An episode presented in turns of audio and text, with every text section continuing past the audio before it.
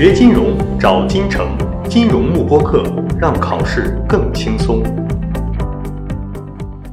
好，那么呃，本节的第九个知识点叫做 industry influences。好，从这个知识点开始呢，我们就正式开始进入教你如何通过分析去投资股票了啊。就是我作为一个投资者，我通过什么方法可以来做出我的投资决策呢？在这门课一开始我们就讲过，一级里面讲股票投资，它的方法可以分为两大类，一类叫股票的什么分析啊？定性分析。所谓定性分析，就指的是我通过分析这个公司跟行业的基本面，去判断这个公司的投资价值。当然，判断投资价值的时候，你不可能只分析公司，你还要分析行业，对吧？这种叫做定性分析。好，第二个叫做定量分析。定量分析指的是我用一个估值模型来对这个股票进行什么 valuation。对吧？然后把我估出来的那个值，就是我既通过估值模型算出的值，我们称之为 intrinsic value。再把这个 intrinsic value 呢，去跟我们的这个当前的一个股票价格进行一个对比，看一下我的股价是被高估了还是被低估了，以此来做出投资决策。好，那么定性和定量这两个方法，我们一般是怎么分的呢？你就记住个结论：定量的方法一般比较针对个股。就是我要用估值的方法去做出投资决策的话，一般是针对个股来估值的，因为我不可能针对一个行业来估值吧，对吧？就你不可能说说这个行业，比如这个互联网行业、这个金融行业它值多少钱，一般不会这么说的。所以估值呢，一般是针对个股来说的，所以个股它主要考估值，而定性分析一般针对哪个啊？一般是针对行业来说的，就是说我如果要做一些这种非定性的这种基本面的一种这种分析呢，一般是分析这个行业，因为个股它是以估值为主的嘛，而行业呢是以定性分析为主啊，所以说这边我们讲这个股票的定性分析，主要是针对行业而言的。那么这个第九个这个核心的考点叫做 industry influences，它主要就指的是如何通过这个定性分析去判断一个行业的投资价值，好吧？好。那么我们在这个一级的考试里面呢，如何判断这个行业好不好，是不是值得投资？我们是有四大模型的啊：生命周期模型、经济周期模型、波特五力模型和定价圈模型。但是在这四大模型里面，考试的重点是第一个模型，叫做 life cycle model，叫生命周期模型。那么考试一般考到这个行业的一个。这种定性的分析一般都是考这个叫做 life cycle model 生命周期模型，所以这边呢，我们在讲这个行业分析这个核心知识点的时候，我们重点就是通过这个生命周期模型来讲的。好，那么这边我们看一下什么叫生命周期模型啊？简而言之，这个模型认为任何一个行业它都跟人的一生一样的，是一个什么样的一个趋势啊？先是刚出生有一个婴儿时期。后面会进入一个高速增长的青年时期，然后会慢慢变成熟，最后会变老，进入一个衰退期，对吧？任何行业跟人的一生一样，都有这样的一个趋势，好吧？那么，作为我们投资一个行业的时候，我们就要判断这个行业是处于它生命周期的哪个阶段？它是处于初创期呢，还是处于一个高速的成长期呢？还是属于成熟期呢？还是处于衰退期呢？一个行业处于不同的阶段，我们的投资策略是完全不一样的。对不对？而所谓生命周期模型，它的逻辑就是说，我根据一个行业当前展现出的特征来判断它到底处于哪一个阶段，对吧？然后以此来做出我们的投资决策。好吧，好，那么首先，那么也就是说，对于这个 life cycle model 来说呢，我们首先要掌握的就是这个，就是每一个阶段、每一个 stage 的行业，它到底有哪些特征？我知道了它的特征之后，我是不是才能根据一个行业的特征判断它所处的阶段啊？对吧？所以考试如果考了这个 life cycle model，它也是围绕着每一个 stage 的特点，那么来进行一个来进行一个考察的啊。有两种考法，第一种考法，我直接告诉你。这个行业目前处于哪一个 stage？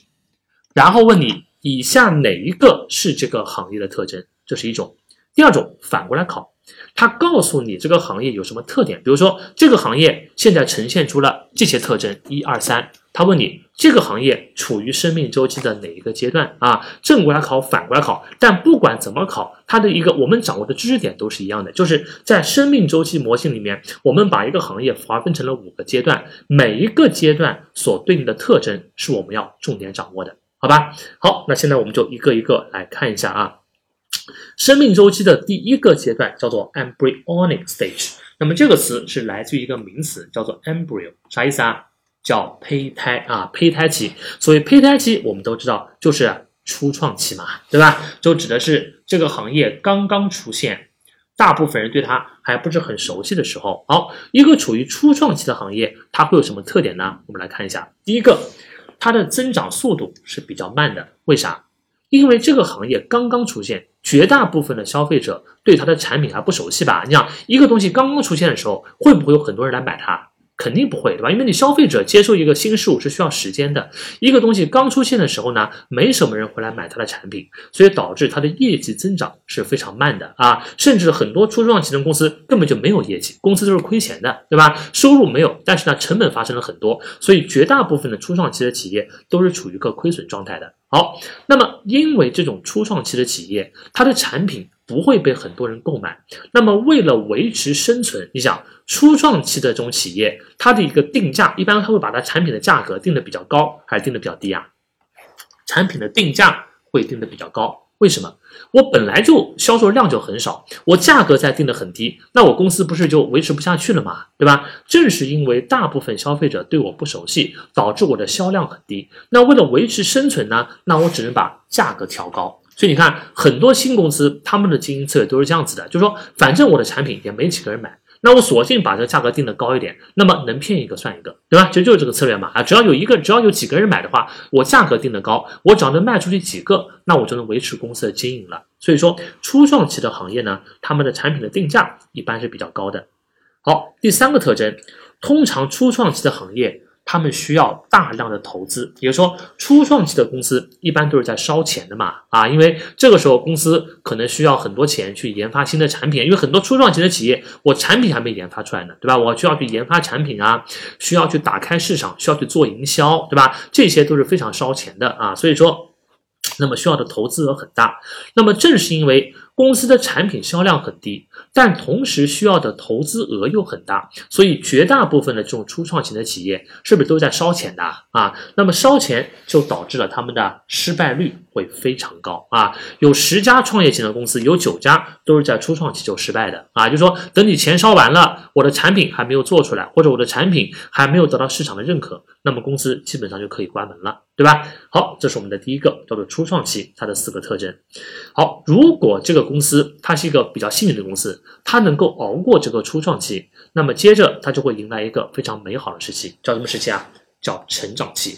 这个时期是所有的创业者，包括投资者都梦寐以求的这个时期，因为这个时候公司的产品已经打开了市场，越来越多的消费者开始认可公司的产品，但与此同时，整个市场的竞争激烈不激烈？不激烈，因为这个时候整个行业还是处于相对比较早期的阶段，并没有太多的公司进来跟你竞争。那么这个时候呢，一方面买我东西的人很多，又没有什么别的公司跟我竞争。那么这个时候呢，整个行业处于一个供不应求的状态，所以公司的业绩会发生一个高速的上涨，对吧？就产品需求高速增长，导致公司业绩也在不断的上涨啊。但与此同时，竞争的压力是非常有限的。就一方面是因为。这个行业仍然处于一个比较早期的阶段，还没有太多公司进来跟我竞争。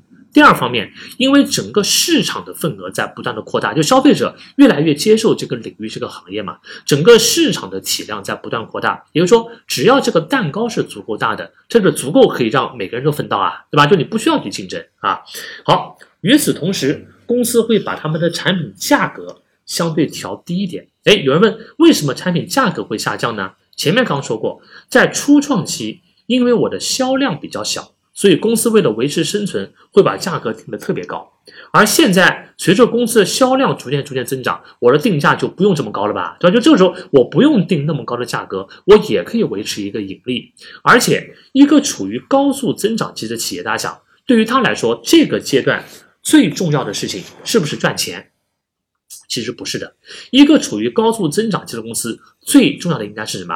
应该是占领市场份额，同时培养用户的粘性。比如说，我只要趁这段时间把市场份额占据下来，把这个用户的忠诚度跟粘性培养起来，我后面呢是可就我可以把它，我可以以后可以再慢慢赚这个钱啊。所以说，通过降价去获取更多的市场份额，去获取更多的客户，这个是最关键的啊。比如说，你看。